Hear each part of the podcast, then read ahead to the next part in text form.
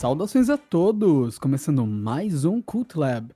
Meu nome é Iago Gonçalves e hoje a gente está aqui para falar sobre o clássico E o Vento Levou. E aqui para falar comigo sobre esse tema hoje temos o Felipe Falcão. E aí, cara, como é que você tá? Tudo bem? Olá, Iago, beleza? Muito obrigado primeiro pelo convite e por estar aqui, não é? Agradeço também ao Léo, é um prazer estar de volta para conversar sobre mais um super clássico, talvez o clássico é um filme super querido, então com certeza eu acho que vai ser um bate-papo muito legal. E também aqui com a gente o Leonardo Chaves. E aí, cara, como é que você tá? E aí, galera, tudo bem? Prazer de novo receber o Felipe para falar de mais um clássico. Fizemos aquele episódio especial sobre psicose e agora vamos abordar aí o, o grande momento, digamos assim, do cinemão americano, né, da, da Hollywood clássica, que é esse filmaço aí, e o vento levou. Filmaço em todos os sentidos, né? Antes, claro, eu vou deixar o recado para os nossos ouvintes nos acompanharem nas redes sociais, na página do Facebook, no Cultlab Podcast,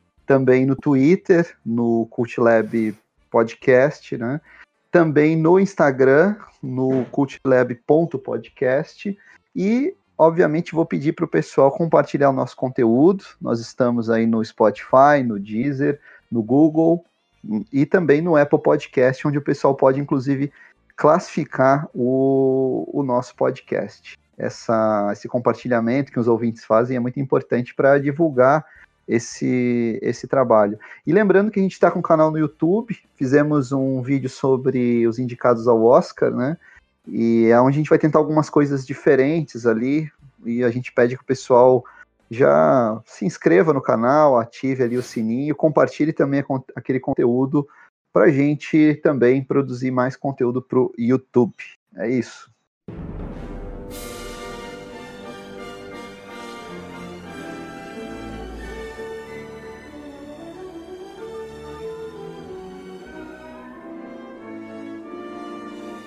E o vento levou esse clássico do cinema que. que tá, tá, fazendo quantos anos esse filme, gente? Já.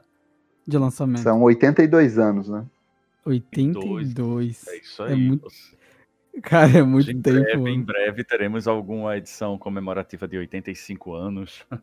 Será, é. cara? Será que vão lançar? Isso é uma coisa que a gente tem comentado, né? Que a, a mídia física tá, tá meio que sendo abandonada né, no, no Brasil, tirando alguns nichos aí, é, não sei. E a Warner mesmo, não sei, porque, porque tá com a Warner, né? Isso é interessante. Os direitos do filme que originalmente eram da MGM estão com a Warner já tem alguns anos, né? Verdade. É... Curiosamente, o filme ele, ele passou por algumas. Assim, por essa, essa mudança de, é, de direitos que realmente eu, eu, eu, não sei nem quando foi que isso aconteceu, por que isso aconteceu. Uh, e realmente tá com a Warner. Já faz um certo tempo que tá com a Warner. É, que a Warner vai fazer o remake, né? Aquele...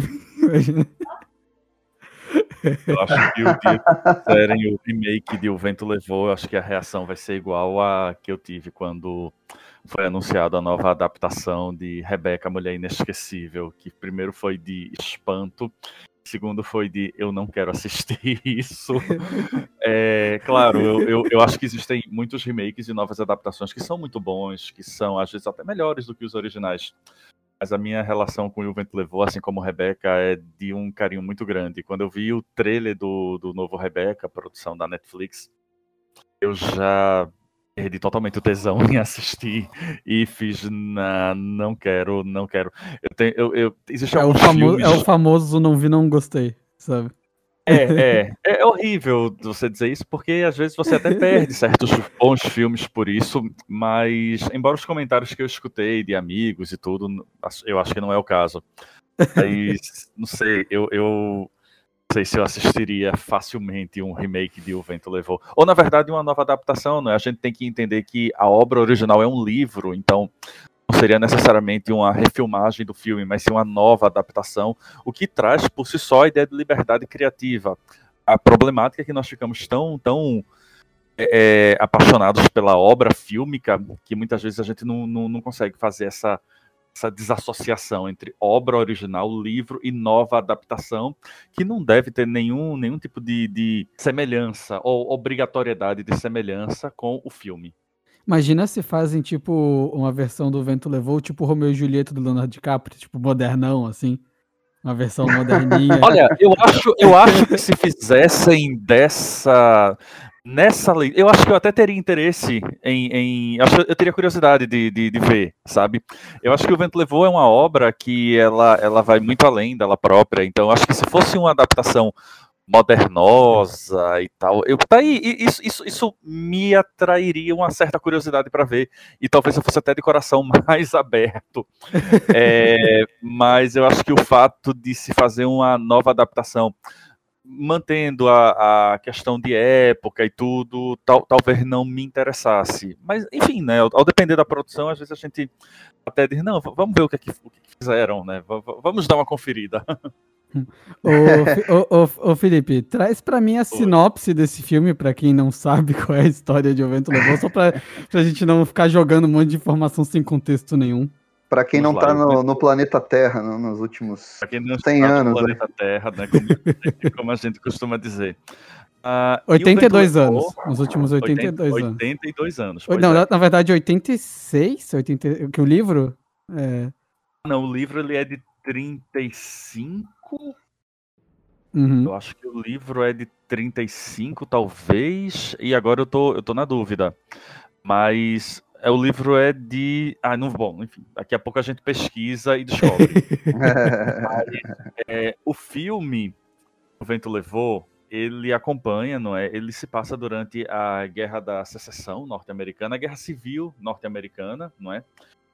E é uma guerra basicamente uh, que aconteceu ali entre 1861 e 65, 1865, basicamente entre os estados do norte e os estados do sul, não é? Principalmente contra é, a, assim inúmeras questões, mas também a questão da mão de obra escrava. Então ele é um filme em primeiro lugar, que conta essa história norte-americana, é... só que curiosamente ela conta do ponto de vista do sul, que foi são os estados que foram derrotados na guerra. É, o sul ele era esse ele era composto por estados que utilizavam a mão de obra escrava, é, grandes fazendas e plantações. Só que esse, esse, o mote da guerra, né, da guerra civil, acaba sendo o, o cenário para acompanharmos a personagem da Scarlett O'Hara. Scarlett O'Hara, ela é, a, ela é filha de fazendeiros, ela é uma menina super mimada, rica, tem tudo que quer na vida. É, diríamos, é uma patricinha mimada, que nunca deu um dia de trabalho duro na vida, é, mimada pelos pais, pelos empregados, escravos. E aí o que acontece? A guerra explode, e aí nós acompanhamos a evolução dessa personagem. Mas quando a gente pensa em roteiro e até em atos do roteiro, não é, já que é um filme, é muito interessante porque você tem a jornada do herói sem tirar nem pôr, não é? Você tem a personagem que está lá na sua vida bem calma, bem pacata, bem bem de boa, mas acontece algo que ela precisa ir. Assim, ela, ela se vê no meio da guerra, ela se vê no meio do conflito, ela começa a se transformar dessa menina mimada, dessa menina muito sem pensar na vida, em uma mulher muito forte. Não é? ela, ela assume, por exemplo, que ela precisa lutar, não lutar fisicamente de pegar um, uma carabina e ir para a guerra, mas ela precisa se tornar essa mulher forte, essa mulher digamos, muito empoderada para a época, que chegou até a escandalizar a época. Um dos momentos mais marcantes do filme, ela, ela volta para a plantação, não é? Aquela famosíssima cena, é um filme de muitas cenas famosas, ela volta a reencontrar a fazenda dela, totalmente destruída, é, a mãe morta, enfim, a situação totalmente diferente do começo do filme quando ela faz aquele juramento, aquela cena de jamais sentirei fome novamente, mesmo que tenha que matar, mentir, roubar ou trair. E a partir daí, uhum. a, o personagem, a personagem dá uma grande guinada, porque ela vai, ela vai cumprir essa promessa de jamais sentir fome novamente. Paralelo a isso, existe toda um, um, uma história, um, também um romance por trás disso. Então, é a história da Scarlett, é a história da guerra, mas também existe um romance ali, porque a Scarlett... Um romance épico, né? Um romance Ui. épico.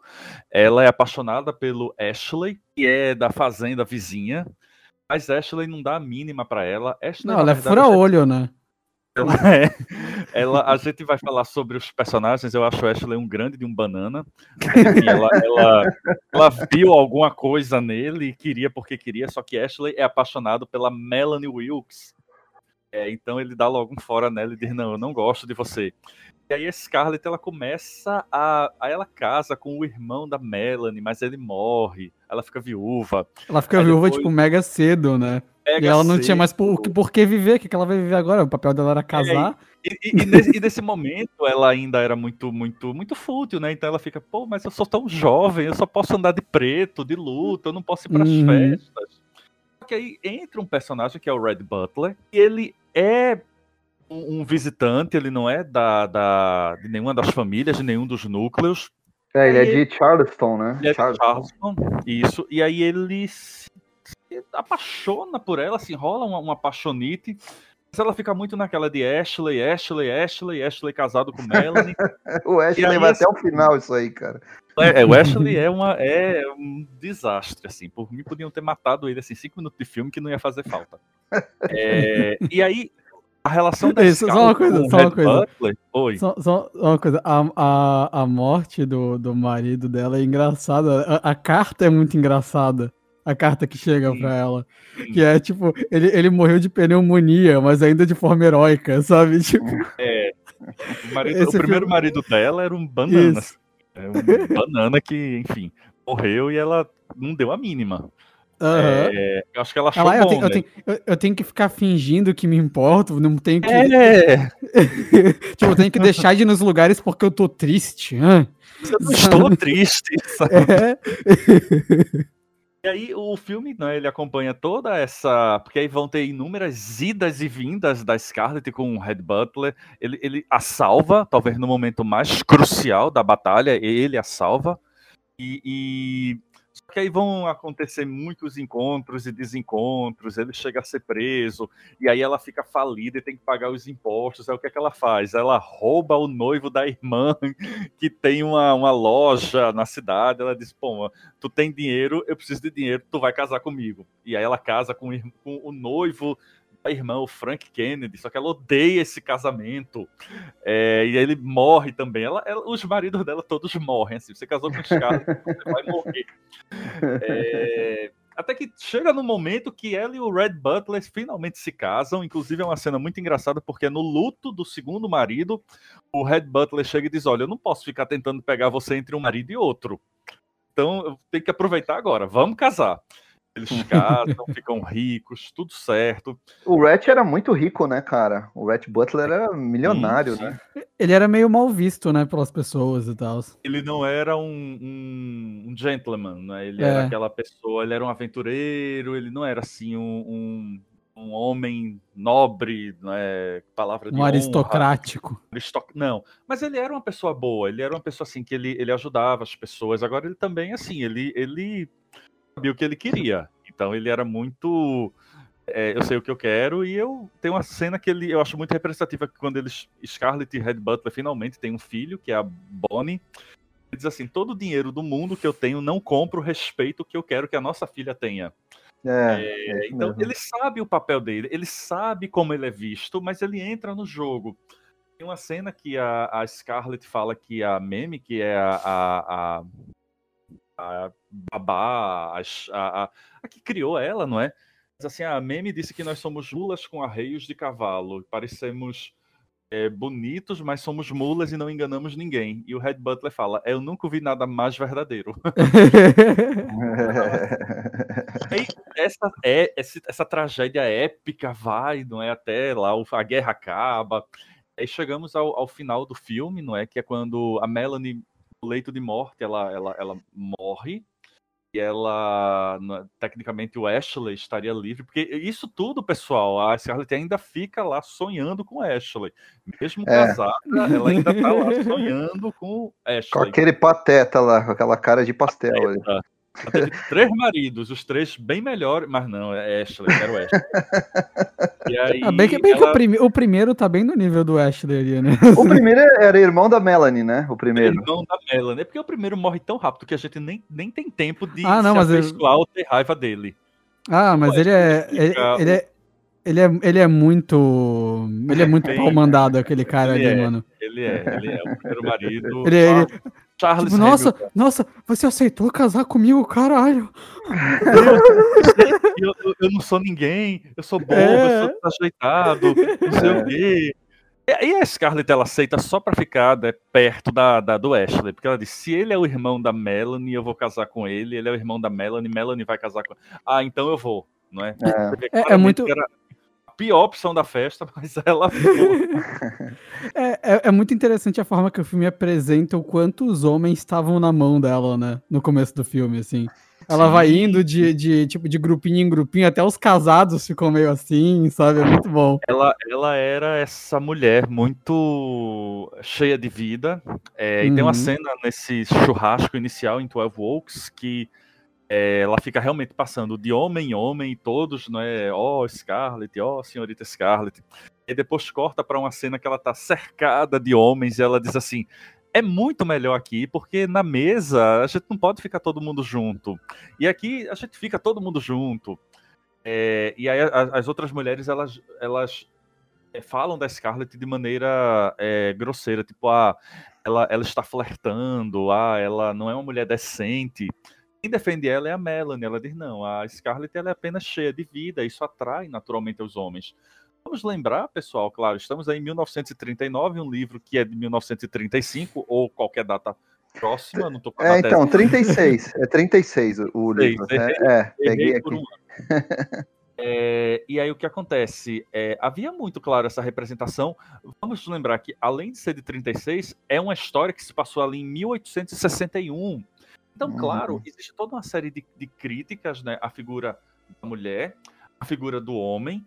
Claro, já havia uma, uma certa evolução né, entre 1861 e 1935, 1939 mas mesmo assim você tem inúmeras é, questões do tipo de comportamento é, e até da maneira como as pessoas eram vistas. Tem uma, tem uma, uma cena que diz assim: ah, o Red Butler ele, teve um, é, ele se envolveu com a menina, ele saiu com ela com um passeio é, é, de carruagem, não levou. é, Sem acompanhante, né? acompanhantes E não e casou. e ele se recusou a casar com ela, sabe? Escândalo. Aí alguém diz assim, aí a Scarlett cochicha, faz uma pergunta no ouvido da, de uma amiga, a gente não sabe o que, é que ela perguntou, mas a amiga diz, não, mas ela ficou arruinada do mesmo jeito. É, é bem isso mesmo. De época, não é não apenas um filme antigo, um filme gravado em 39, mas também que representa uma época. E aí você pode ter aí, na verdade, uma crítica, que eu acredito também que tenha isso. Olha como como, como era, olha como era essa representação. Scarlett, pessoal, é interessante observar que ela, ela é uma personagem muito forte. Ela é uma das, talvez uma das mulheres mais fortes assim dessa história do cinema, porque ela ela ela enfrenta, ela vai pra luta, ela não não não sabe, ela não é a mulher que precisa do homem para ajudá-la, ela vai em busca. O homem entra na verdade como uma consequência. Ah, eu preciso do dinheiro, onde é que eu arrumo dinheiro? Ah, o, o noivo da minha irmã, então vem, sabe? É. Mas ela, ela é muito ativa, ela, é muito ela se torna muito independente. ela é Nesse essa- período da década de grande- eu- 30, eu- 40, as coisas começam a mudar bastante. Você vai ter ali o mesmo Rebeca depois, né? Logo depois ali, o Casablanca também, mas eu acho que a, a Scarlett ainda é mais, mais marcante que as personagens desses outros filmes. Uma, uma coisa que a gente sempre se pergunta aqui, quando a gente analisa os clássicos, é, é qual foi a, a nossa primeira experiência né, com o clássico do cinema? Uma- quando, é, quando é que vocês assistiram pela, pela primeira vez? Assim, eu, eu me lembro que eu assisti ainda criança, sabe? Eu assisti O Vento Levou na televisão, numa hum, exibição da Rede Globo. Se eu não me engano, foi um super cine, um super cine que o, o grande destaque foi que o filme passou na íntegra. A Globo depois faria algumas reprises, mas normalmente dividindo o filme em duas partes, pelo menos, ou até em três, quatro partes, né? Fazendo ali como se fosse uma minissérie. E, cara, foram várias partes, porque dava intervalo, o filme voltava, dava intervalo, dava intervalo, e eu acho que foram, acho que em 15 partes, uma coisa assim, 13 ou Nossa. 15 partes. E normalmente os filmes que passavam na TV, eles eram divididos em quatro ou cinco partes, né? E eu, na época, gostei muito, me lembro, já criança, gostei bastante do filme. Não entendi muita coisa, né? Não sabia o que era a Guerra da Secessão, né? Mas, mas achei o filme muito muito épico mesmo. Aquela coisa que, que promove o engajamento do espectador, né? E depois, claro, reassisti outras vezes. Eu tenho o, o DVD em casa do filme e reassisti recentemente até para a gente gravar. E ele continua um filme muito marcante mesmo. Ele, ele ainda promove esse engajamento no, no espectador. Sim, é, sim. ele é um filme, ele é um filme que mesmo sendo relativamente antigo, ele tem um ritmo que ainda engaja, né? Ainda faz sentido o ritmo dele. Tem filmes que perdem muito, tem filmes que tu assiste e fica, nossa, é bem dessa época mesmo esse tipo de cena que, que talvez hoje em dia não tivesse, sabe? Hoje em dia os filmes são muito rápidos.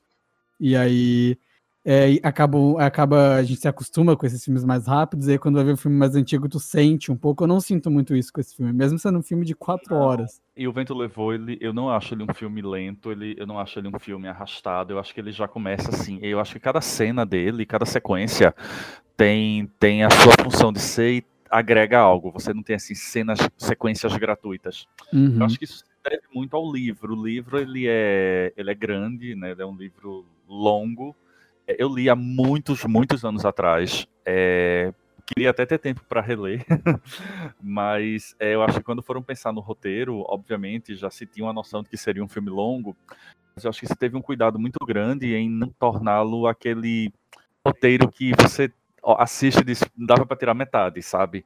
É, eu acho que todas as informações que estão ali, e principalmente a questão da apresentação dos personagens, é, é, muito cativante. A maneira como é contado, a forma como nós encontramos esses personagens. É, uma coisa que eu sempre comento é que o Vento Levou, ele não é só Scarlet, não é? Você tem um filme que tem uma, uma questão histórica, que tem uma história interessante. Você tem personagens muito cativantes. Então, a família de Scarlet, que tem o pai da Scarlet, a mãe, as irmãs, Suellen, Corinne, tem o, o, o, bloco lá de, de Atlanta, que é a tia Pit Pat, é, o médico, é, tem os escravos, tem, tem Melanie. Então, assim, você tem, tem a Belly Watling, que é a, a, a dona do, do, do, cabaré. Então, tem, tem vários núcleos e eu acho que eles funcionam muito bem. Você não tem aquele momento de, ai, que saco, 10 minutos e nada acontece. Não, tem sempre alguma coisa acontecendo. Seja de modo explícito, seja nas entrelinhas. É, e eu acho que uma coisa muito interessante também de O Vento Levou, e que acho que reforça isso, é que ele é um filme que ele, ele está sempre trazendo alguma sequência visualmente muito interessante.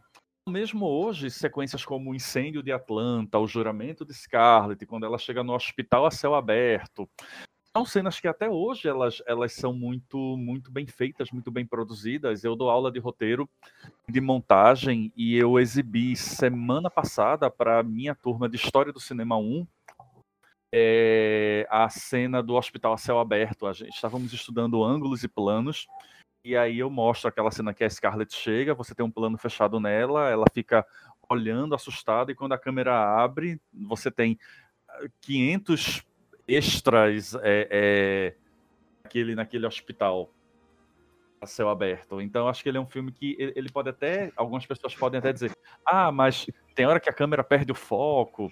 Mas eu acho isso altamente aceitável. Eu acho que o ritmo dele se mantém, mantém bom, funcional.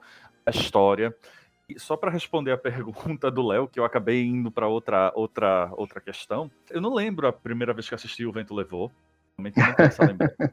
Eu também não lembro, não. provavelmente, provavelmente, é, é, eu era um, um...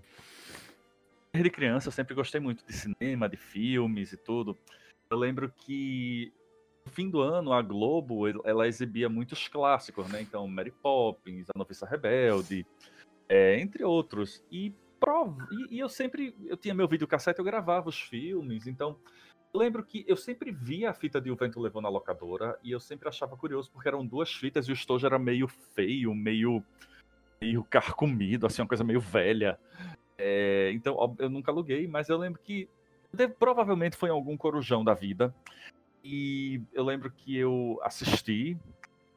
Uh, eu não sei nem dizer se foi amor à primeira vista, mas provavelmente foi nesse, nesse, nesse esquema com o passar do tempo, e aí eu fui revendo, fui reassistindo, e aí eu comecei a ter realmente uma admiração muito grande pelo filme, não é? é a ponto de. Eu costumo dizer que anualmente eu gosto de rever O Vento Levou. Eu acho que é um daqueles filmes, tipo O Poderoso Chefão, que às vezes é bom você dar uma pausa e, e assistir e de uma tacada só, sabe? É, certas produções eu acho que elas, elas têm esse impacto. Então eu, eu brinco muito, a, ah, vou fazer a exibição de O Vento Levou às vezes, para mim, às vezes, eu, às vezes, eu, chamo alguém que nunca viu, mas eu, eu gosto de fazer isso. E eu nunca me canso do filme. É, eu sou, me tornei, inclusive, um pouco acumulador, porque eu tenho duas cópias do filme em VHS que eu comprei. Né? Eu sempre vou em algum local que vende é, sebo, né? que vende discos, livros, filmes antigos. Eu sempre dou uma procurada, então eu tenho dois VHS de O Vento Levou, um de uma edição norte-americana, o outro de uma edição comemorativa de 65 anos. Tenho o primeiro DVD, tenho a edição comemorativa do DVD, tenho o Blu-ray. Sou louco pelo Laserdisc, já vi para vender, não tenho aparelho do Laserdisc, mas eu queria muito ter o Laserdisc de O Vento Levou. É, mas eu oh, imagina, o Laserdisc deve, deve ser bonitão, hein? Aquela é capa lindo, grande, né? Lindo, lindo, lindo. É, tenho, eu tenho a trilha, eu tenho a trilha sonora em quatro formatos. Eu tenho dois vinis, um inclusive que é super antigo, é de 1949 e é, e é, aquele formato de vinil que ele é mais grosso, que é de uma outra rotação. É uma, é uma prensagem inglesa. Sim, sim, é isso aí é. É mais, é mais, mais grosso mesmo. Mas, mas ele, eles, eles funcionam nos leitores de vinil normal? Funcionam, perfeitamente. Ah, legal. É, tenho dois CDs também e... Som agora, analógico. A minha, a minha... Acho que a minha declaração de sou louco pelo e o vento levou é, na verdade, uma lancheira que eu tenho de vento levou. eu, é, eu, eu guardo, eu, eu guardo do lado da minha do Ben 10, né? Tipo... eu, tinha, eu, tava, eu tava viajando, eu viajei para Los Angeles em 2015, 2016, e aí, obviamente, tudo lá gira em torno de cinema. Eu pensei, não, eu não vou comprar aquelas bugigangas e tal, até porque o dólar tá todo caro, né? Mas eu lembro que eu entrei numa loja assim, e quando eu vi tinha uma série de lancheiras, lancheira mesmo é, de vários filmes, filmes infantis, filmes adultos, e quando eu vi uma de O Vento Levou, eu fiz, nossa, não, eu preciso. eu comprei, fica aqui no meu escritório, assim, nunca usei, mas fica aqui. Não, é um barato mesmo, né? O... A gente podia falar um pouco da produção, né? A gente já deu essa, essa sinopse básica aí, né? Na verdade, falamos da, da história do, do filme, né? Aliás, obviamente tem spoiler, né? O episódio, né, gente? Pô, o filme mais de 80 anos, né? Eu nem considero spoiler mais, né? Mas o, o filme é um, é um triunfo mesmo do David Selznick, né? O produtor do, do Vento Levou. Ele que é um cara que já vinha né, já, já, era, já, já tinha experiência é, no, na MGM, né, ele tinha, tinha trabalhado na MGM, mas o Vento Levou, isso é interessante, ele apesar de ter o selo da MGM, ele é uma produção da, da Selznick International, né? A MGM isso. acabou entrando como parceira, né? Foi isso, né? Exato, é como se fosse uma produção independente, assim, não, não ligada. Que loucura, né, cara? Uma produção independente, né? É uma Exato. loucura isso. E tudo com, assim, na verdade, eu acho que o grande nome por trás de O Vento Levou é o David Selznick. E, assim, como você falou, já tinha uma, uma carreira sólida, não é? Por exemplo, ele é um dos produtores do King Kong, né? Ali de 33. Sim. King Kong inclusive, tem...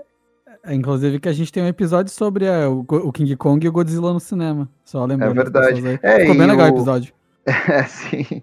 E, e ver, interessante que o, não é à toa que o Max Steiner, que fez a trilha do King Kong, vem para fazer a trilha do Vento Levou, né? Que é uma trilha incrível, né? Que ah, trilha ah, incrível, trilha, cara. E que tá, trilha, que tá, tá trilha tá... maravilhosa. É engraçado. Não, é, é engraçado que a última vez que eu tinha ouvido essa trilha foi quando eu e o Leonardo a gente gravou o primeiro episódio do Cult Lab sobre trilhas sonoras e o Leonardo comentou dessa trilha. E aí eu Sim. tive que ouvir porque eu tava editando o episódio, né? E foi a última vez que eu ouvi antes de rever o filme.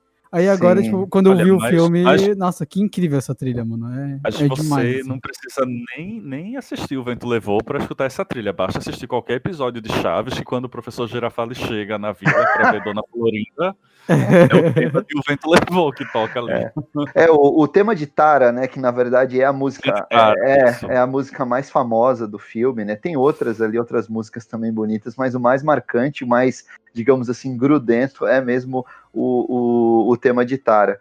Mas o, o, o Selznick tinha, o Iago até falou, né, ele tinha adquirido os direitos do livro, os direitos eles foram relativamente disputados, né, porque ah, na época ah, se ofereceu ali até para Warner, né, a Warner meio que não, não se interessou, o Selznick arrematou, e dizem que depois a Margaret Mitchell teve a, uma oferta que era superior à da Warner, que era da, que a, a superior à do Selznick, que era da RKO. A RKO ofereceu 5 mil dólares a mais. Mas a Margaret Mitchell já tinha dado a palavra dela para o Selznick e manteve aquela oferta original. Se não me engano, foi 40 mil dólares, né? O, o, o preço do, dos direitos autorais. Isso. É, né? Esses, esses valores são muito loucos, né, cara? Tipo, hoje Sim. em dia, de parando pra pensar assim. É curioso entender esse processo, porque quando a Margaret Mitchell ela lança O Vento Levou, é, ele, ele vai se tornar um best-seller, mas ele não se torna um best-seller imediatamente, do dia pra noite. Então ele, ele, ele demora um pouco pra talvez um ano, né? Ele, ele vai crescendo aos poucos. Não é aquele lançamento que na semana de estreia todo mundo já enlouquece. Quando O Vento Levou ele começa a ser produzido, né? Tudo bem, ele já era esse, esse grande livro. Mas aí o David Selznick, ele foi, foi muito... Assim, ele previu o futuro, né? Porque eh, ele comprou justamente nesse período onde o livro não era ainda essa... Uh, esse grande, hiper, mega sucesso. E aí, o que é que acontece? É, e o Vento Levou se torna talvez um dos livros mais lidos ali, de 37, 38, talvez eu falei, houve um, um, uma certa demora para que ele engrenasse, mas ele, ele engrenou. E aí o Selznick diz: Bom, agora vamos gravar o filme. E a pergunta do Léo foi: fala da produção. A produção foi um caos completo, assim. todos os aspectos e que daria um outro filme. É, então, cara, é, roteiristas, diretores, a, é, treta de ator, é, tudo, tudo assim, que tinha que, que, Tudo que tinha que acontecer, aconteceu, saca? É, lembrando até que o Selznick era casado com a filha do Louis Bayer, que era o chefão da, da MGM na época, e isso facilitou um pouco o contato dele com a MGM, porque ele queria o Clark Gable. E o Clark Gable Sim. tinha o contrato com a MGM. A gente lembra que os nossos ouvintes que na época vigorava aquele sistema de estúdio. Os astros tinham contato, contratos exclusivos com os estúdios. Então, o Gable era da MGM, a Catherine Hepburn, se eu não me engano, era da, da Warner, né? Assim como a Bette Davis também. É, aí, o acordo, aí, o acordo, aí o acordo era basicamente que aí a MGM ia pegar lucros do filme e tal, né? Ia ser a MGM Enfim. mordeu, deu uma, uma boa mordida ali é. no Selznick, né? Liberou o, o Gable. O Clark Gable tinha, acabou tendo interesse pelo salário, porque ele queria pagar o divórcio dele com a mulher dele, né? Para casar com a Carol Lombard, né? Que até fez teste também, né? Pro, pro Vento Levou. É, mas é, é interessante isso, porque diferente até da Scarlett, o, o Selznick sempre teve em mente o Gable, né? Sempre, ele nunca pensou em outro Hatch Butler, né? Uhum. Sim, exato. Essa escolha de elenco, ela foi também, assim, um, um, grande pesadelo, porque havia essa questão da liberação, né? Não apenas do, do Clark Gable, mas, por exemplo, a Olivia de Havilland, ela era contratada da Warner e ela uhum. foi é, sondada para fazer Melanie, ela quis fazer Melanie, mas o Jack Warner disse: não, você não vai e não interessa, eu não quero saber. Você está presa por contrato e vou, não vou liberar, e acabou, e não tem o que fazer. E a Olivia de Havilland, coitada, queria, porque queria. A Olivia de Havilland, ela, ela foi uma mulher muito à frente do tempo dela, né? Ela foi uma das primeiras a processar o Warner e ganhar, porque ela, ela era contra essa coisa do, do, do poder que os estúdios tinham com os atores. E aí é, é, tem uma entrevista dela maravilhosa, a Olivia de Havilland, já velhinha, dizendo que eu queria muito papel, então ela convidou a esposa do Jack Warner a um chá em Beverly Hills e disse, pelo amor de Deus, me ajude. Aí a esposa do Jack libera, fala com o marido, aí libera, então assim, toda uma confusão para conseguir o elenco. É, roteiristas, assim, troca. Só, só, só, de diretores foram três. Diretores que eles eram demitidos no meio das filmagens, sabe? Então, assim, era. era, é, era... Foram, quatro, foram quatro trocas de diretores, mas foram três diretores, né? No caso. Isso. É, foi o Fleming, né? Na verdade, o, e até vendo o filme hoje, eu não sei se vocês têm essa, tiveram essa, essa mesma percepção. O diretor originalmente contratado pelo Selznick foi o George Cukor, né? Conhecido pelas comédias sofisticadas, ele era um diretor muito inteligente que sabia construir muito as cenas, principalmente aquelas cenas de humor refinado. E dá para ver direitinho as cenas que foram filmadas pelo Cukor, né? Aquelas cenas na festa, aqueles diálogos mais maliciosos. Não sei se vocês têm essa, essa impressão também. Eu tenho essa impressão, cara. Eu acho o humor eu... do filme bem pontual e assertivo, assim. Sim, sim. Até porque é, você tem. É quase como uma maneira trágica de acompanhar a, a Scarlett, né? Então, assim, você vai ter momentos realmente de seriedades, outros que são puro humor, mas sem ser, claro, aquela coisa muito escrachada.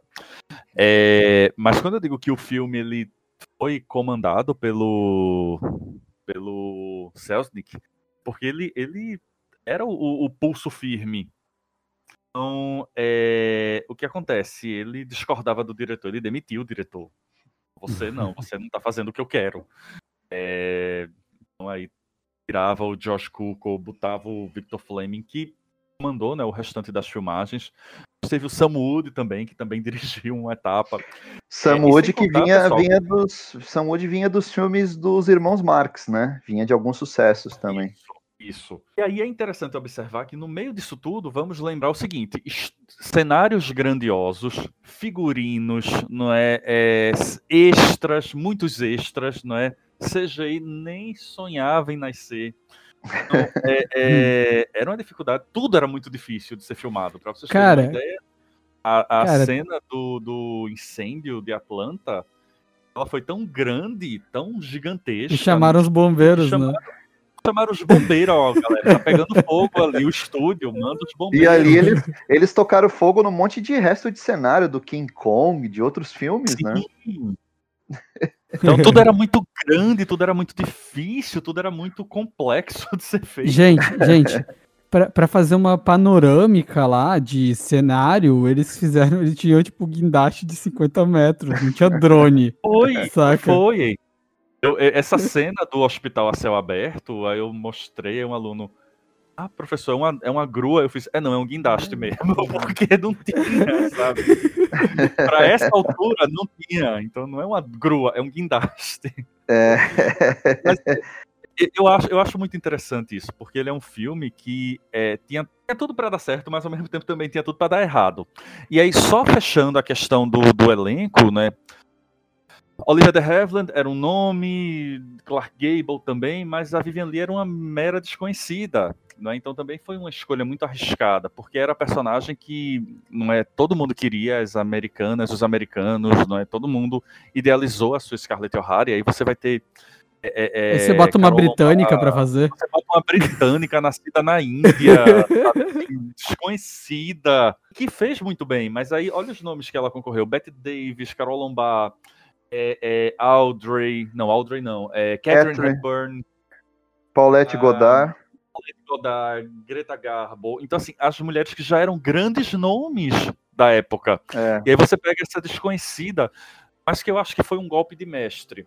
Porque ela soube. Eu não imagino ninguém mais como Scarlett O'Hara, né? Eu acho é. que a Vivian é, Lee, ela. Também acho. Ela é. nasceu para aquele papel. É, e ela acabou ganhando o Oscar pelo filme, né? Ela era bem jovem, o, a proximidade com o Selznick, eu, pelo que a gente vê, os relatos do filme, o Selznick já tinha se convencido que era Vivian Lee, embora ele tivesse feito todo aquele teste, meio até que um concurso pelo Testa, papel. Até pra... Testaram, tipo, 1.500 atrizes, não foi um negócio é, assim? 1.400 atrizes. A, a, é, a Barbara Stanwyck também chegou a testar. E na verdade foi meio que até para promover o filme, dizer, ó, nós estamos fazendo meio que um concurso, mas ele tinha a Vivian Lee na cabeça, ela era casada na época, casada não, né? Tinha uma relação com o Laurence Olivier, o Laurence Olivier estava vindo para fazer outro filme do Selznick, que é o, a estreia do Hitchcock, né? O seu filme preferido também, né, Felipe, que é o Rebecca. E, e, a Vivian Lee acabou dando certo, até no sotaque e tudo, os trejeitos, o olhar. É um papel excepcional mesmo, foi uma grande estreia. Eu acho que ela tem dois grandes papéis no cinema, para mim.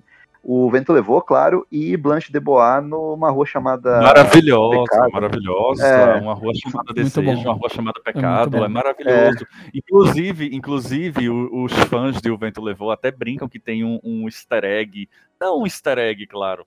Por exemplo, na, na, no, na rua chamada Desejo, é, o bonde chamado Desejo, é, no, no, Brasil chamou uma rua chamada Pecado, né? Mas é um bonde chamado é, Desejo, né? Bonde chamado Desejo.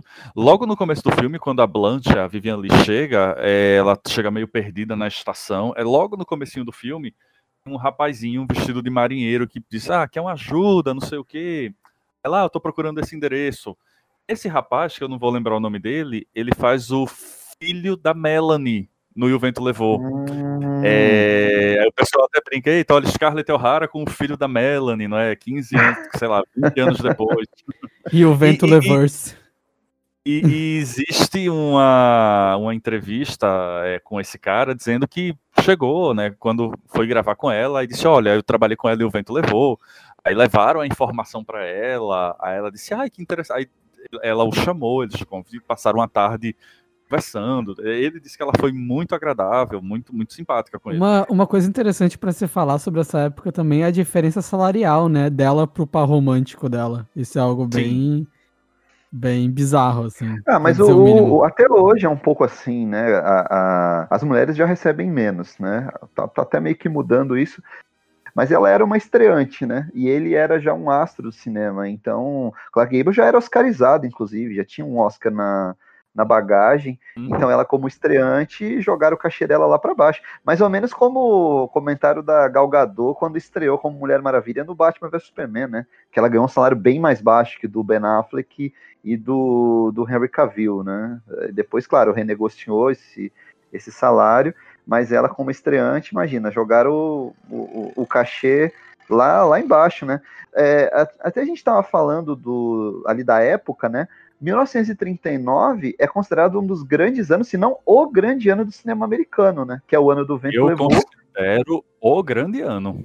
O grande ano, você considera? É, eu acho que é, é, um ano muito marcante, porque tem o Vento Levou e o Mágico de Oz também, né? Aliás, os dois dirigidos pelo Fleming. Até o. A gente tava e... falando dos diretores, né? Olhem, o... olhem, eu tô aqui na torcida de um Cult Lab sobre o Mágico de Oz. Eu já cantei essa bola antes lá no nosso grupo. É, é, é um dos meus filmes favoritos da vida. Eu vou além. Além desses dois grandes filmes, nós temos também No Tempo das Diligências, que para mim é o melhor faroeste da história. É ah. É talvez o filme que tenha apresentado assim os principais arquétipos do gênero. É de 39. É verdade. É, é um grande ano. E imagina o Fleming tem a assinatura dele em dois grandes filmes. No Vento Levou e o Mágico de Oz, que ele foi tirado, na verdade, do set do Mágico de Oz. O King Vidor, né, terminou o Mágico de Oz, não ganhou crédito. E o Fleming que saiu com O Vento Levou e o Mágico de Oz em 1939, tendo crédito pelos dois filmes, né? Que, que diretor, hein? Lattes. que, que lattes, né? Que, que currículo que ele, que ele fez esse, nesse ano aí. Sim, sim, sim. Mas eu acho que todos que participaram de O Vento Levou foram de alguma forma muito, muito. É, tiveram uma, uma, vida longa e próspera, principalmente assim, os, os principais, não é? Mesmo a Vivian Lee tendo feito poucos filmes, mas ela era muito uma atriz de teatro, então ela fazia muito teatro e era muito reconhecida por isso. É, o Clark Gable já era um grande astro, a Olivia de Havilland.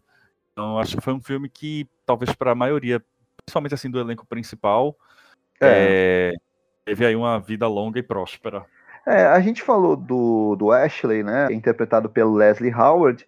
O, a, havia ali uma, uma, certa, uma certa, é, assim, o pessoal era meio hesitante em escalar, não, não em escalar, ele também era um astro, era admirado já, inclusive, pela Vivian Lee, né, mas é porque ele é meio velho para o papel, né, então parece que o, o Celso que deu ordem lá para eles, ó, vamos tentar rejuvenescer ao máximo, né, para aproximar um pouco mais a idade dele das nossas protagonistas, né, porque eram muito, elas eram meninas, né? Olivia de Havilland tinha o quê? 19 anos na época? É isso? Por aí, por aí. Ela, é. ela faleceu ano passado aos 104 anos.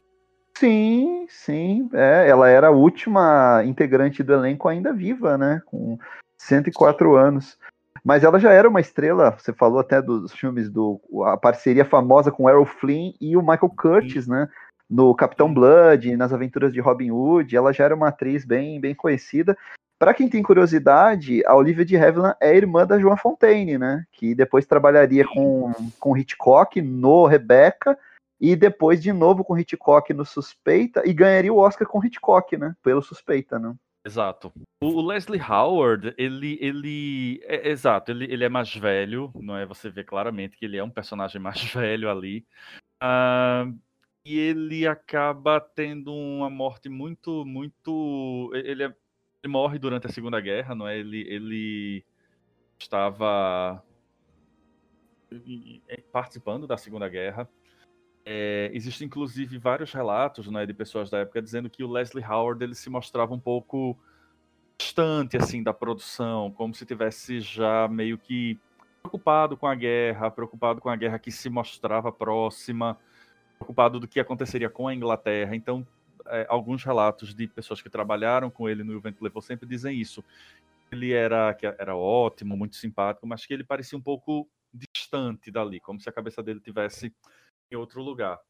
É, ele era, claro, um grande astro, não é? Ele fez, fez, além de O Vento Levou, ele fez outros é, é, grandes filmes, mas é, não sei, eu acho que o problema nem é bem o ator, acho que é mais o personagem. O Ashley, ele talvez é esse personagem meio que não sai de cima do muro e que não toma uma decisão, mas está casado, mas também não, não, não, não, desencana com a Scarlett e fica aquela, aquele chove não molha. É, é. Mas faz parte né, da narrativa dramática e da maneira como a história ela é, ela é conduzida. É, eu, eu me lembro uhum. até hoje uma, uma crítica do Rubens Valde Filho ao Ventrevô, ele obviamente elogiava o filme, uma grande obra-prima, um grande clássico de cinema, mas ele dizia que a única coisa que incomodava ele era esse, esse amor da Scarlett durar tanto tempo, né? Ele falou, ó, tirando isso, todo o restante é soberbo no filme, mas esse detalhezinho do roteiro ele implicava, né? Fica difícil você acreditar que uma mulher como a Scarlett é, dedique tanto tempo da vida dela a esse amor não correspondido pelo, pelo Ashley, né? Eu, eu, concordo com, com essa leitura, mas ao mesmo tempo eu acho que a relação dela com Ashley remete muito também aos dias antes da guerra.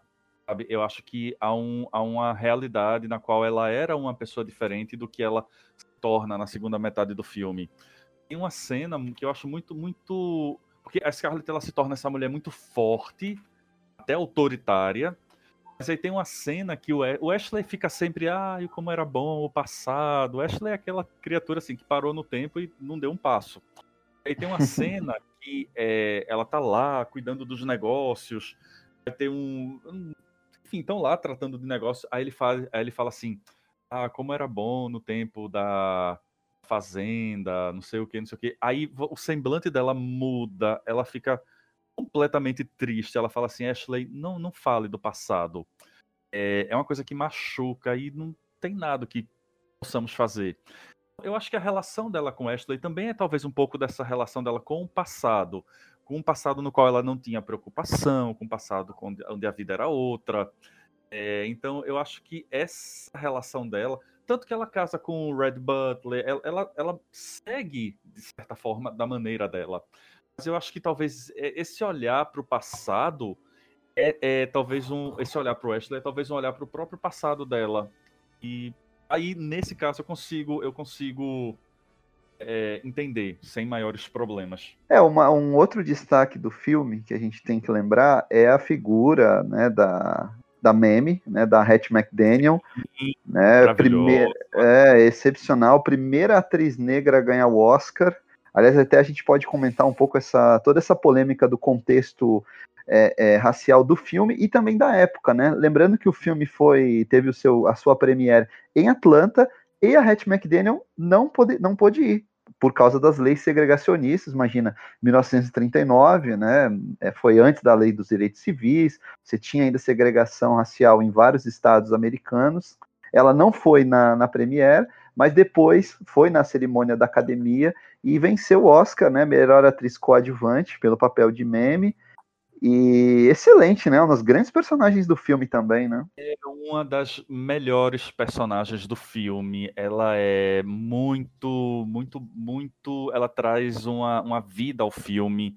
Ela é a única personagem que diz na cara da Scarlett o que todo mundo tem vontade de dizer, mas ninguém diz por educação. Ela diz na cara da Scarlett. É, e, e a Scarlett escuta calada, ela não diz nada, ela não é louca de dizer nada. É, eu acho uma personagem maravilhosa, eu acho assim, um, um, ela tem, claro, ela também tem uma função, de certa forma, de alívio cômico, né, porque algumas situações você vai rir com aquilo, justamente com esses bailes que ela dá em Scarlet, mas ela também tem uma, um, um ela tem essa representação muito materna para Scarlet, claro, é, nós estamos falando, e é muito bom que a gente coloque isso aqui, é, poxa, mas é, eram escravos, então não era bem uma relação materna o que eu quero talvez passar aqui é o seguinte, que é, a Scarlett ela, ela se sente muito é, é, muito próxima da Meme, sabe? Ela, ela é uma personagem que a Scarlett gosta do jeito dela, né? Que muitas vezes não é o jeito mais mais mais comum. É, mas uma coisa que eu acho muito interessante, talvez até trazendo para essa questão, foi a, a, a Vento Levou foi um dos filmes que recentemente foi envolvido é, em uma discussão sobre essa ideia de glamorização, cancelamento por conta de, de da representação. É, ele foi, do... ele foi retirado da grade da HBO depois que o John Ridley, que é roteirista do 12 anos de escravidão, é, levantou essa, essa ideia de que não dá mais para você ter obras cinematográficas, enfim, que glamorizem, de certa forma, ou idealizem aquele momento histórico, né? A HBO chegou a tirar o filme da, da grade, né? Isso. É... Eu acompanhei esse processo e, claro, eu acho que eu preciso informar, não é? até antes de dar a minha opinião, é que eu, eu sou um homem branco, então, assim, a minha leitura é completamente diferente de uma pessoa negra. É, então, isso aqui é meramente a minha opinião, tá? E, claro, eu, vou sempre permanecer aberto para qualquer tipo de diálogo sobre o cinema, incluindo é, esse tipo de, de, de debate, onde, obviamente, não é o meu local de existência de fala, mas como admirador de obra e admirador do cinema, eu vou dar um, a minha opinião. É, e o que eu acho é que muitos filmes, claro, do, do, do, do, começo aí do cinema, eles vão sim ter essa problemática, essa representação, não é, do negro com essa, como essa essa figura é muito é, de, de, escravo, de empregado, de inferior dentro de uma, de uma categorização social, não é, entre patrões e empregados. É, o que eu acho é que esses filmes eles podem sim ter essa problemática, não estou dizendo que não, não, não possuem, mas eu acho que eles, ao mesmo tempo, eles representam um período, eles representam é, não apenas um período histórico, que é representado o filme, mas também um período de produção desse filme. É, eu, eu, adoro o Vento Levou, eu, eu reconheço que ele pode sim ter essas problemáticas, mas eu acho que ele também tem uma importância muito grande pelo, é, é, pelo, dentro da sua própria existência na história do cinema. O que eu acho que pode ser feito, e alguns, alguns casos isso já aconteceu, é você reconhecer isso e talvez, não é, é a apresentação do filme, na introdução ao filme, colocar algum, algum texto ou alguma narração explicando aquele contexto histórico e, de certa forma, justificando isso. É, claro, é o que o Disney Plus dizer, fez, né? Com alguns dos é filmes dele. O que o Disney Plus fez é quando a própria MGM foi lançar um box alguns anos atrás, nem foi tão recente, ela foi lançar um box com o Tom e Jerry. Jerry você tem a figura da empregada, que é negra e que sim, é sim. toda atrapalhada. Lembra muito a meme. Lembra muito a meme também, Lembra? o estereótipo ali da meme, né? Eles fizeram uma, uma, uma, introdução com a Whoopi Goldberg, né, justificando que é, esses filmes, na época, eles falavam é, de questões de, de, preconceito que são, eram erradas na época, são erradas hoje, mas que, é, enfim, eles devem ser assistidos tendo isso em mente. É, eu, eu é, acredito. Tu, tu, não, tu, não, pode simplesmente, é, tipo assim, analisar o filme de maneira anacrônica, sabe? Simplesmente, tipo, é. tirar ele do período de história e ler ele como se fosse hoje em dia e. Nossa, que absurdo. Sabe? Eu acho que tem todo um é, eu, contexto eu... por trás, uma leitura que o mundo era mais errado mesmo, mas que é importante. Exato. Eu acho eu acho que é importante destacar isso. É uma problemática ali de 1939, é uma problemática do que era reproduzido em 1861, época que a história se passa. Mas eu volto a dizer, isso é apenas uma leitura que eu, um cara branco que nunca sofreu um preconceito na vida, tenho do filme.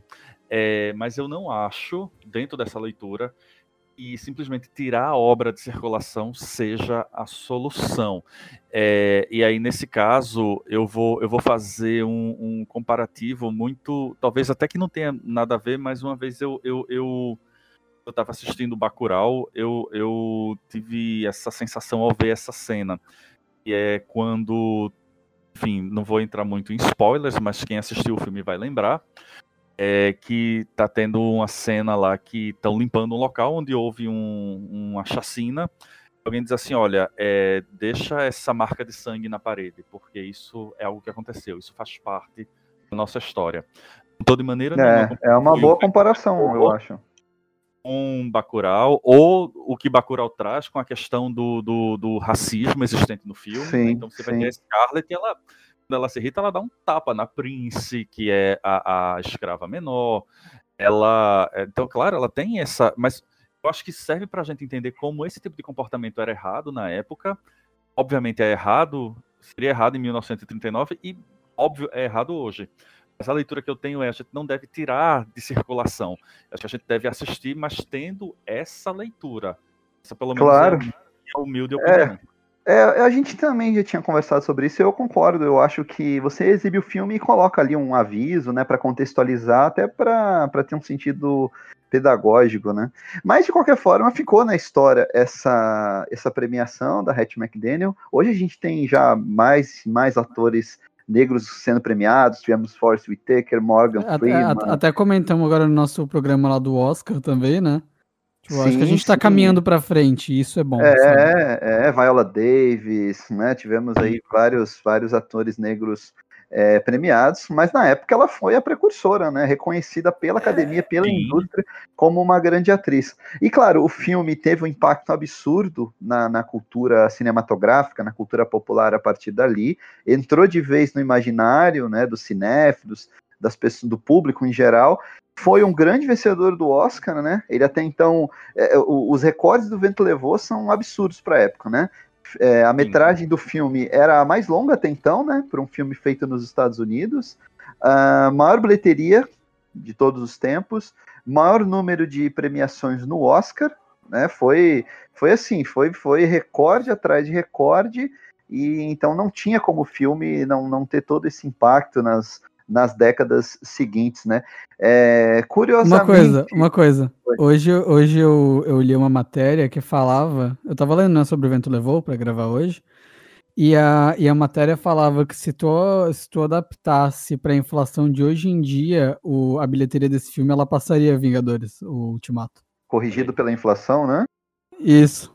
Uhum. Eu, eu, costumo dizer que O Vento Levou ele é um filme de superlativos, né? Tudo é hiper, tudo é mágico, tudo é grandioso, tudo é gigantesco. É, é. Mas só fazendo mais uma, uma, um, um, comentário sobre a Hattie McDaniel, é, ela teve, sim, ela venceu o Oscar, merecidíssimo, mas depois ela acabou entrando, talvez, até numa, numa questão muito, muito complexa, que talvez eu nem consiga é, é, detalhar aqui, mas ela se viu meio que sendo convidada sempre a fazer os mesmos papéis. O da, da empregada meio, é, é, meio braba, mas que também funcionava de alívio cômico. É, e isso era uma coisa que a incomodava. Ela sempre dizia: Poxa, eu queria fazer outros papéis, só me oferecem esses papéis. É, tanto que ela tá também naquele filme A Canção do Sul, que aí eu acho um filme bem mais problemático do que O Vento Levou, nesse aspecto. Ah, a Disney baniu esse filme, né? Hoje você não, não consegue Disney, achar. Não. Ele, ele, ele, não, ele não existe em cópia digital, ele não foi lançado em DVD, em Blu-ray, em nenhum mercado. É com a Hattie McDaniel. É. Não tá no ah, Disney também. tá e duvido que entre. Cara, e olha que, e olha que tem muita não, coisa não errada. E olha, e olha que tem muita coisa errada no Disney Plus já, mano. Tipo, coisa bizarra. Vocês já reassistiram Peter Pan, gente? Não, eu, eu, eu reassisti Peter Pan faz um mês. E, cara, é bizarro. É, é bizarro demais a representação indígena no filme. Ah, sim, sim. Tanto que, é, tanto que é um dos filmes que tem o um aviso, né, ali antes e tal, sobre representação de época Sim, e tal. Então, eu tem, acho que. Tem, só, é... deixando, só, deixando claro, tem literalmente as crianças, tipo, vestidas como bandeirantes barra colonizadores indo caçar índios. Imagina. E cantando é, uma isso, música isso sobre jamais. isso. Com Não, mosquitos, hoje em dia jamais. Sabe? Jamais, jamais passaria um conteúdo desse, né? Mas é curioso, eu e não a, sabia e, isso, a, isso é uma coisa, isso é uma coisa. É claro, né? Tem índios, logo eles são canibais. tipo. Eu não, eu... É óbvio. eu não sabia que a Hattie McDaniel tava na Canção do Sul. Essa informação ah. aí. É... Ah, ela tá. E ela era gay também, né, Felipe? Ela também era, era gay e, e eu não sei se ela chegou a, a, a, a, se, se identificar na época como homossexual, mas isso tá nas biografias, nas informações sobre é, ela, eu, né? Eu, eu já li alguma coisa sobre isso, hum, ah, é, mas eu, eu não sei se era algo aberto, eu não sei se era algo é, que ela falava publicamente sobre ser lésbica. É, eu, existem esses relatos, mas é, eu não aprofundei isso, então acho que talvez tenham sido talvez alguns daqueles casos que tanto aconteciam né, ali na era de ouro de Hollywood, de tantos atores que não podiam ser LGBTs por medo de perder contratos ou até. Ah, e perdia mesmo, né? Perdia, perdia mesmo. mesmo. Perdia é. mesmo. Então, às vezes era até um, um próprio modo de, de, se, de se proteger, não é? é o mundo é então, é muito podre, né, velho? Puta que Sim. pariu. Não, é. sério, é, é um negócio. Assim, eu, eu, eu comecei a ter essa sensação. Tipo, eu sei que é uma coisa óbvia de se falar, mas quando tu falou ali que ela não pôde na Premiere, eu, nossa, como o mundo é podre, cara. Sabe, eu fiquei é, pensando é, aqui é. assim, em silêncio. Nossa, mano. Imagina, isso é muito louco. Ela não pôde ir na Premiere do filme dela. O filme é, dela, ela estrelava. Que deu um Oscar a ela. É muito louco isso. É muito cruel, muito cruel mesmo. E a justificativa era que ela era negra e não podia ir. Não era porque ah, ela estava em outro local gravando outro filme ou ia ter uma dificuldade de logística. Não, era uma dificuldade é, humana. Do tipo, não, ela, ela é aqui só, só brancos, né? É, é bem isso mesmo. O mundo é, é... Às, às vezes parece que tá piorando. É, tem coisa, tem coisa que tá, dá toda a impressão que, que caminha para trás, né? O, Felipe, é. até para lembrar aqui para os nossos ouvintes também, sei que a gente já está até caminhando para o final, né? analisamos aí vários detalhes da produção, falamos aí da, do impacto na cultura popular, e muita gente não sabe que o Vento Levou teve não apenas uma, mas duas continuações, né, na, na literatura, e tivemos uma continuação no, no audiovisual. Né? Eu nunca vi a continuação. Eu também Olha, nunca é vi, mas até... o Felipe com certeza viu. Olha, é até melhor as pessoas não saberem que isso aconteceu.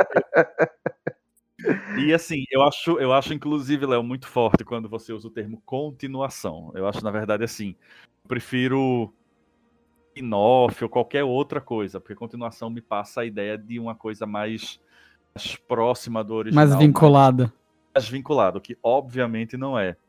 É, a primeira, a, o primeiro desses produtos é um romance que eu nunca li, é, chamado Scarlet. Foi escrito por Alexandra Ripley. Ali uhum. na década de 90, eu acho, eu não tenho a data exata do livro. Mas... Se eu não me engano, é 91. Se eu não me engano, é 91. É que é que e aí ela lançou, não é, esse livro como uma sequência, não é, de O Vento Levou. Graças à família, né? O espólio da Margaret Mitchell liberou para alguém escrever, ou seja, teve a participação de um descendente, não sei se foi o filho dela, né, que, que, que permitiu que isso acontecesse, né? Devia ser proibido Mas ela escreveu, e aí, pasme, essa série, esse livro, né, foi adaptado para TV como uma série de quatro episódios, série homônima, né, chamada Scarlet. Me lembro, me ah, lembro quando passou, passou na Globo. E foi exibida aqui na Globo em quatro capítulos. que ela acompanha os acontecimentos depois de. Ela é uma sequência direta, né? E o Vento Levou termina com aquela frase maravilhosa do Red Butler dizendo para Scarlett: francamente, minha cara, eu pouco me importo. Melanie morre. E aí o, o, essa série começa com Scarlett indo ao funeral de Melanie é, e disposta a recuperar Red Butler de uma vez por todas. Eu acho que o problema dessa sequência, ou enfim, dessa coisa, são vários, mas eu acho que para mim o principal é o roteiro que realmente ele, ele é chato, ele é arrastado e todos os personagens que são tão queridos e tão tão tão legais em Um Vento Levou, nós nos importamos com eles e queremos acompanhar. Eles não souberam reproduzir isso você tem de volta a Scarlett e o Red Butler, você tem o Ashley, mas que quase nada faz, e se coloca um monte de novos personagens. A trama, Scarlett vai viajar para a Irlanda para conhecer os antepassados dela, é, e vai para Charleston visitar Clark, Clark Gable, é Red Butler. O elenco é pavoroso de ruim, não é? É a Joan é, é, é, bem, é, bem, é bem roteiro de sequência mesmo, né?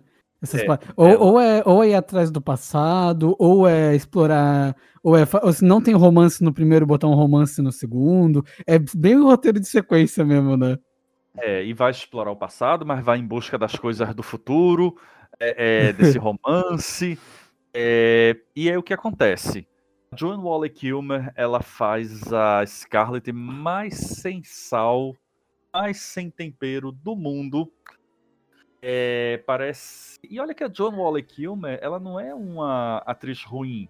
Eu também não acho ela uma atriz boa. Ela fez lá o Willow na Terra da Magia e eu não sei mal o que, é que ela fez da vida. Ela, fe... é, ela fez muito pouca coisa. Trabalhou com. com... Ela é era casada com Val Kilmer, né?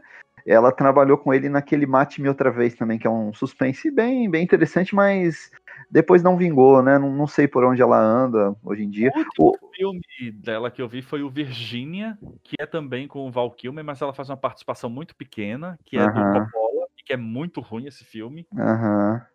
é, então ela tá lá perdidíssima como Scarlett, parecendo que algum a sensação que eu tenho ao assistir, ao assistir Joan Wally como Scarlett e Timothy Dalton como Red Butler Parece que eu estou assistindo uma peça feita na escola e os alunos estão interpretando e o vento levou e que a qualquer momento eles vão começar a rir. Muito ruim. E, e o, o, engraçado é que a, a, a, série passou na TV como Scarlet, mas no DVD ganhou outro nome, chamou E o Vento Levou Dois, né? Você tem esse DVD, não tem? Tenho, eu tenho. Eu comprei, eu peguei 20 reais e troquei por esta coisa está aqui na minha prateleira. e isso, eu acho, eu acho que é mais, é mais ação de onda ter o DVD de O Vento Levou dois do que a minha lancheira de O Vento Levou. Mas, não, aí é muito ruim. Mas quem quiser assistir, acho que se você botar para em qualquer torrent YouTube da vida você encontra, mas é muito ruim. Assista por sua conta e risco. 360 minutos de sofrimento, não apenas para Scarlett, para nós também. É, existe uma outra obra, essa, até onde eu sei, não virou série, não virou filme. Eu não li também. Chamado é, O Clã Red Butler. E é um livro uh, que mostra. É uma prequel. Mostra claro a é. origem é. de Red Butler. Ah, é, conta, a história, Butler, da, conta a história da carruagem. É, Hatch Butler Rises. É, é, deve ter a cena da carruagem que ele deixou a menina mal falada e Hat, tudo. Hat, é... Hat Butler em uma jornada inesperada, né? é, é isso aí, exato. É, eu tava inclusive lendo a, a assim, a sinopse, né, até para participar de hoje, porque realmente eu não li, uh, mas é bem tosco. É filho de um grande latifúndio da Carolina do Sul, o autoritário Langston Butler com a delicada muito religiosa. Elizabeth, desde cedo, jovem Red Butler aprendeu a respeitar os empregados da fazenda, vistos como meros escravos pelo restante da família. Aí já parece uma coisa meio óbvia, porque tudo bem, Red Butler trata super bem os escravos e o vento levou. Você já cria que o pai dele maltratava os escravos. É, ainda menino sufocado pelo pai, inconformado com o cruel tratamento reservado aos negros, em especial o assassinato de Will, o mestre das comportas da fazenda, Brad foge e encontra abrigo na casa dos Bono, Boni, não sei, família de escravos libertos que o acolhe como filho. Como punição, seu pai, ao descobri-lo, faz trabalhar como empregado na fazenda. Dá. Gente, muita preguiça, eu não vou ler. Não, não dá, não dá, não dá. É, mas logo pare- logo ele parece- ele- Parece aquelas séries mais ou menos de interior da Netflix, sabe? Série de, de fazenda. É, Não, não dá É. mesmo, né? Não sei. Não sei se sabe, repente- sa- sabe aquelas séries de domar cavalo? Tá ligado? sei, sei. Eu já não gosto de prequel e Também não Red gosto. Butler, aí, aí é que eu não gosto. Essa coisa, não, vamos explicar o que aconteceu. Não, não precisa. Não É. precisa. Cara, cara, Butler, dá- basta. cara dá, dá muito mais magia para as coisas tu deixar o espectador imaginar o que foi. A gente não tem que ter todas as respostas. Isso irrita mesmo. Não, eu também não curto, não. São muito, muito raras as prequels que me agradam. Talvez a única no- na história do cinema que seja realmente excelente é o Poderoso Chefão 2, né? Que volta para contar o, o passado do Dom Vito. É só. O resto, pouquíssimas assim são, são interessantes. Mas eles têm essa mania. Não sei não se a Warner não se, não se anima a, a adaptar isso aí para uma série, hein? HBO Max aí, Red Butler, sei lá. tem cara, o pior é que tem cara mesmo. É, não sei, vai, vai que os direitos do livro já foram, foram adquiridos, né? Esse livro eu acho que nem foi lançado no Brasil, foi? O clã Red Butler? Red Butler foi. Foi? Foi lançado? O melhor é que a, a chamada de- da, da capa é assim: o clássico e o vento levou, contado por um dos seus mais fascinantes personagens. Ah, não, não, não dá. Mas. e- Então é isso, gente. Olha, isso, né? Acho que foi. Destrinchamos aí a, a obra para os nossos ouvintes. O Felipe é um especialista em Vento Levou, né? Um apaixonado por cinema, especificamente por esse filme. É, lembrando aqui, né, que o, o Felipe é do Boca do Inferno, a gente já tinha falado isso, isso no episódio sobre psicose, que ele participou com a gente. Então ele é um especialista em filmes de terror, né? Mas você vê que ele, ele tem um gosto bastante variado, como tem que ser, né? Como, como acontece com todos os cinéfilos, né? E a gente agradece, né? Como sempre, a presença de mais esse convidado tão especial, contribuiu tanto pro, pro nosso episódio. É. E mando mandar um abraço lá pro pessoal do Boca, né? Pra Sil, pro Marcelo Milite. Sei que o Marcelo não participa de podcast, né? Tem uma resistência aí. Mas a gente agradece. O Boca tá sempre aqui. Eu sempre tô consultando o Boca ou no site ou ouvindo o podcast. Aliás, eu recomendo demais, né? O, o podcast do, do Boca de- do Inferno. E o Felipe pode, pode falar mais aí sobre sobre as atividades dele e do Boca do Inferno, né? Para se despedir aí do, da galera. Olha, eu quero agradecer, claro, o convite é sempre um prazer e é sempre um prazer imenso falar de O Vento Levou. é um assunto que eu acho que realmente eu não me canso. Eu adoro cinema de terror, mas é, consumo cinema de, de, de modo geral. Ah, e, pessoal, confiram lá, né? O, Boca do Inferno é o portal mais antigo de notícias de filmes de terror. Não só filmes de terror, mas temática fantástica, não é? Aqui no Brasil, então, nós temos o portal, nós temos é, é, o podcast, né, o Falando no Diabo, onde também tratamos aí alguns temas bem interessantes. É, desde o ano passado nós estamos com a live semanal chamada It's Alive, não é, na qual eu apresento, onde também falamos sobre vários, vários assuntos assim do, do universo fantástico. É, e eu quero só deixar um último, eu acho que um último recado, não é? Para quem não assistiu e o vento levou, assista, sabe? Eu acho que eu digo isso até para os meus alunos. Geralmente o pessoal faz, ah, é longo, ah, é velho, ah, não sei o quê. Dê uma chance, sabe? O máximo que vai acontecer é você não gostar do filme. Mas eu acho que se você curte cinema, se você é, é, tem interesse aí por cinema, eu acho que é uma daquelas obras obrigatórias. Você pode até não gostar, e aí tudo bem, não tem nenhum problema. É, e dizer que assim. Mano, mano, se, se- se a pessoa tá estudando cinema, ela devia ver o vento levou, velho. Sério, tipo, mesmo? Concordo. E aí eu quero deixar esse convite, claro. é, O Vento Levou ele é um filme que tem inúmeras qualidades, alguns defeitos, mas inúmeras qualidades. É, se eu fosse pontuar, talvez o momento que eu mais gosto de O Vento Levou, com certeza eu acho que eu iria ao final. Eu acho que aquele final até hoje é muito forte, ele é muito emblemático, não é? A famosa frase do francamente, minha cara, eu pouco me importo, ela não à toa, ela está lá entre as dez frases mais importantes do cinema.